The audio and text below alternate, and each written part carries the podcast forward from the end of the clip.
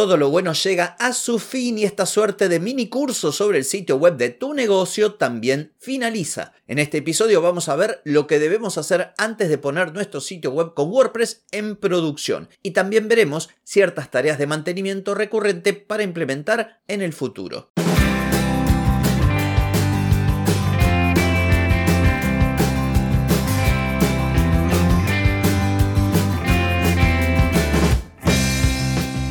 Bienvenida y bienvenido a Marketing para Gente como Uno.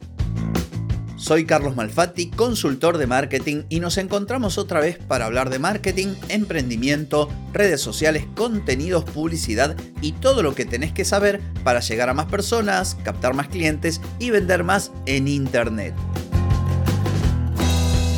Atenti, que arrancamos. Hoy es miércoles 5 de julio de 2023, estamos en el episodio 1277 y vengo a dar el cierre a esta suerte de mini curso sobre el sitio web de tu negocio. Hoy te traigo una serie de puntos, un checklist que tenés que fijarte o al que le tenés que prestar atención antes de poner tu sitio web en producción. Pero antes te voy a preguntar, ¿querés mejorar tus ventas, contenidos, redes sociales o publicidad? Deja de perder tiempo, dinero y energía en acciones que no dan resultado y comienza a vender con estrategias, metodologías, contenidos y publicidad. Escribime ahora mismo a clientes y reserva tu consultoría. Muy bien, como te decía al inicio, en la introducción de este episodio, vamos a ver hoy unos puntos, un checklist de cosas que tenés que hacer antes de poner tu sitio web en WordPress en producción. O sea, hecho con WordPress en producción. Denominamos un sitio web en producción cuando ya lo subimos al servidor y está público. Todo el mundo puede acceder, se indexa y todo ese tipo de cuestiones. Si te enganchas por primera vez, este es el último episodio de una serie de episodios que vine haciendo los últimos miércoles, en donde indiqué así brevemente en cada uno de ellos las distintas etapas para tener un sitio web sencillo, un sitio web corporativo para tu negocio. Bueno, hoy es el cierre. Entonces, ¿qué hay que hacer antes de poner tu sitio web con WordPress en producción? Bueno, fundamental, revisar la funcionalidad, que todas las páginas estén, que tengan sus contenidos, sea texto, sea imágenes, sea video, que funcionen los enlaces. Muchas veces diseñamos el sitio web, ponemos por ejemplo, no sé, un botón contacto y resulta que ese botón lo dejamos para después. Bueno, acá después voy a enlazarlo con no sé qué, quizás con la página contacto, pero como todavía la página de contacto no la tenía hecha, no puse el enlace y resulta que después me olvidé y cuando subo la web la gente hace clic en el botón de contacto y no va a ningún lado. Así que este tipo de cosas son fundamentales.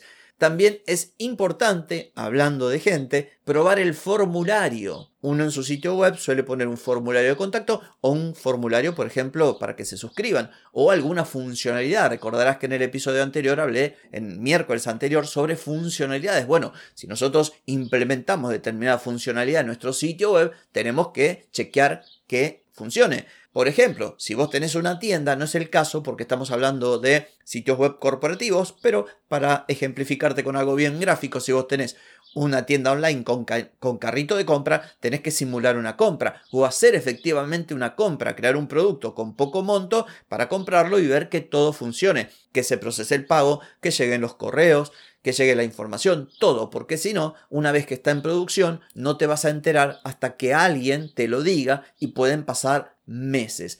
Otra cosa muy interesante también, vital te diría más que interesante, verificar la navegación. Esto también tiene que ver con lo que te decía de los botones. Creamos la navegación, la navegación principal, suponte en la cabecera de la página, o los elementos de navegación del footer, pero bueno, los creamos como texto, no como menú. Y resulta que si no chequeamos que los enlaces funcionen, la gente va a hacer clic y va a llevar eso a ningún lado.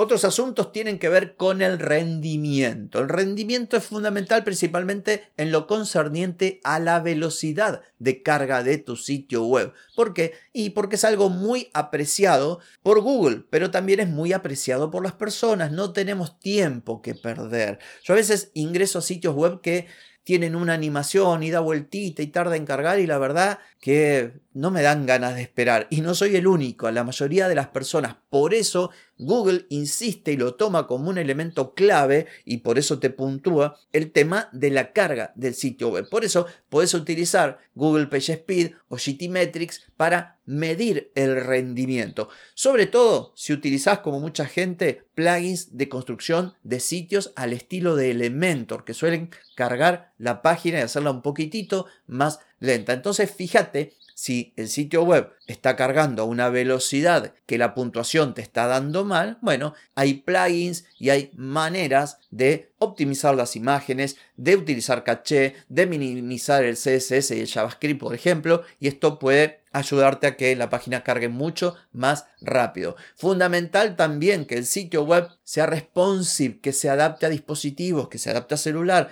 que se adapte también a los distintos tamaños de pantalla, por ejemplo, tablet. Por eso es una muy buena práctica y hace mucho hice un episodio hablando de mobile first, de diseñar los sitios web a partir del móvil, primero para móvil, luego para escritorio, habida cuenta de que mucha gente navega por dispositivos móviles, principalmente teléfonos celulares. Así que todo esto también lo tenés que ver. Otra práctica que está medio en desuso, pero bueno, no está mal probarlo, que el sitio web funcione en distintos navegadores. Por lo general, tanto WordPress como sus plugins, casi todo hoy está muy estandarizado. No es como hace unos años que quizá funcionaba en Chrome pero no andaba en Safari o no andaba en Edge. Hoy más o menos las páginas web que uno hace con WordPress, sobre todo si utilizas el core de WordPress y algún que otro plugin, nada muy raro, tiene que funcionar. Pero bueno, puedes hacerlo también por las dudas, aunque depende del mercado en el que estés, porque si estás en un lugar donde el 90% de la gente usa Chrome, y esto lo puedes ver, eh, por ejemplo, en Analytics, bueno, no tiene mucho sentido, pero bueno, si lo quieres hacer también está bueno.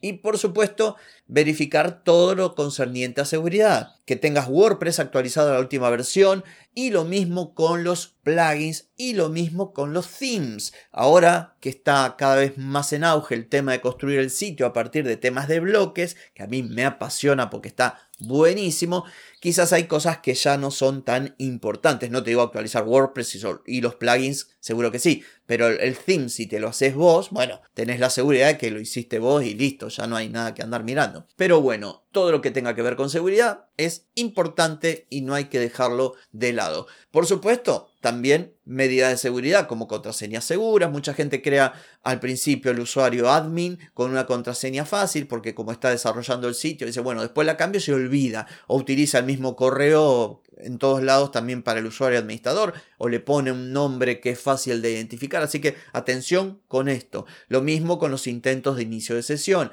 Por lo tanto, un plugin de seguridad siempre es bienvenido salvo que vos sepas hacerlo de modo manual y bueno, en ese caso te ahorras un plugin.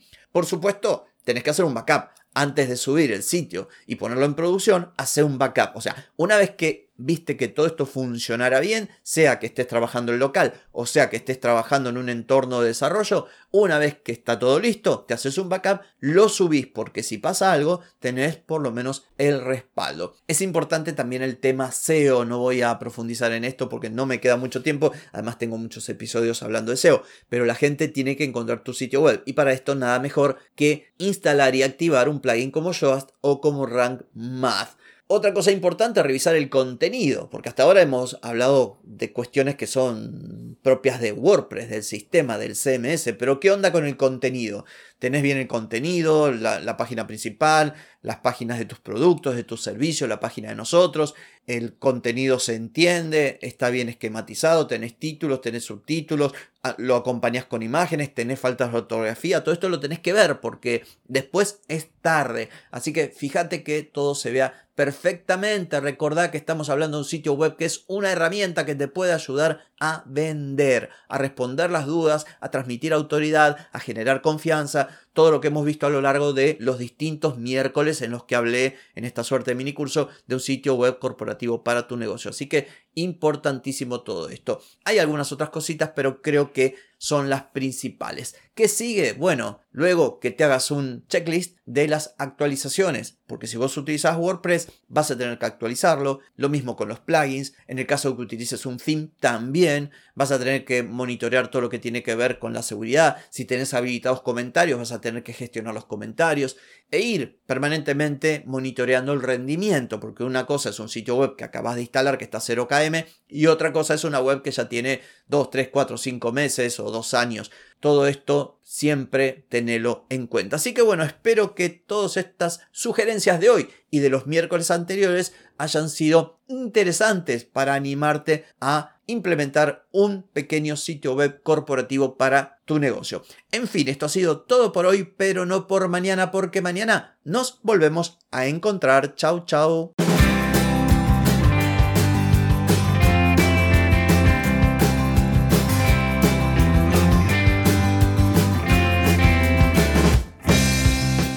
Amigas y amigos, todo lo bueno llega a su fin y este episodio no es la excepción.